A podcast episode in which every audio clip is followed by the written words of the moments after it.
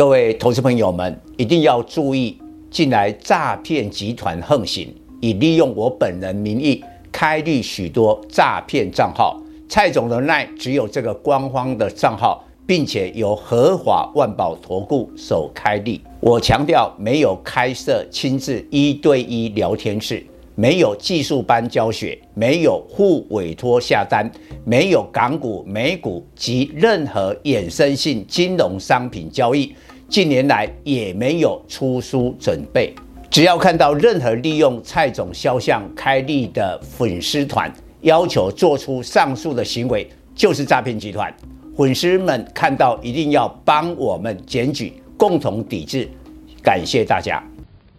各位粉丝朋友，大家好，我是陈昌，现在是礼拜四盘后的分析。美国七月 CPI 八点五趴第一期，所以造成美国股市昨天全面性的报复性反弹。纳斯达克从波段的低点，甚至已经达到技术面的牛市，也就是说，整个波段的涨幅超过了两成。那对台股来讲，现在从波段的低点要涨两成，还有一段的距离。但是距离这个季线其实已经呢非常的接近。目前季线的缓压在一万五千三百五十点，跟今天的收盘，今天是大涨两百五十八点，收在一五一九七，大概只距离一百五十点。所以我们判断，明天礼拜五呢，大盘将会 CPI 的激情抢攻季线的压力。那距离呢，弧度是一百五十点，但是呢，我提醒大家，今天盘面的重心是在跌升反弹，尤其是半导体。但是呢，这些公司其实它的产业景气并不乐观。呃，我们就举今天记忆体的旺宏，或者面板的友达，今天的涨幅都高达了五趴跟六趴。但不用我多说，大家都知道，现在记忆体啦或者面板啦都景气很不好。刚发布的友达、群创面板双虎第二季甚至沦为亏损。那 IC 设计也是一样，呃，今天很多的都是一个大涨，甚至亮灯涨停。但是呢，今天下午有两家重量级的 IC 设计公司，一个是智新，这是非常好的公司；另外一个力智也是非常好的绩优股。他们不约而同对下半年的看法转趋保守。以智新来说啊，他认为第三季的营收将会季减三成。那重点是这样，也就是说 CPI 现在下滑。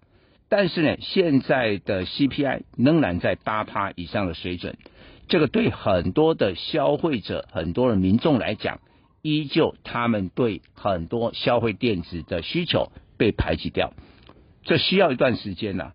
所以等于说，这些消费电子的库存很多，需要可能一季、两季，甚至半年以上来调整。所以还在调整的过程，一看到 CPI 第一期啊，迫不及待，今天就报复性的反弹。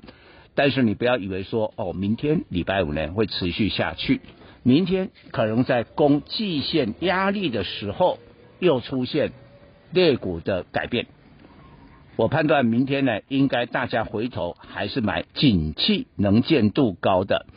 比如说这个波段当中呢，就是 IPC 跟网通，但是今天一看，哎，没有很特别的表现。但是呢，因为它波段没跌到，它波段没跌到，它不像旺宏，不像友达跌那么深，所以今天人家已经抢友达跟旺宏，不见得来买你这些网通。但是到了明天可能会有变化，传产也是一样，我觉得很多的传产的股价是严重的被低估。很多人认为呢，现在货柜轮的景气是下滑，也许运价下滑，但是今年的获利还是很好。或者像有一部分的钢铁啊，比如就举一个例子啊，就是二零二七的大成钢，上半年 EPS 居然超过了五块，第二季单季还有两块八，比第一季的二点二四更高，但是股价已经跌翻天，现在跌到了三十五块多啊，三字头。你有没有看过啊？呃，股票是三字头，半年的 EPS 是五块的。假如以五块的上半年，那全年度我想可能八块就跑不掉了。八块的公司卖你三十五块，啊，光是明年的配息就相当的可观。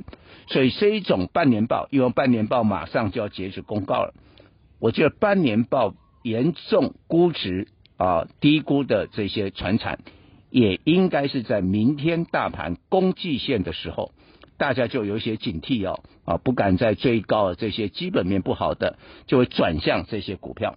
以上报告。本公司与所推荐分析之个别有价证券无不当之财务利益关系。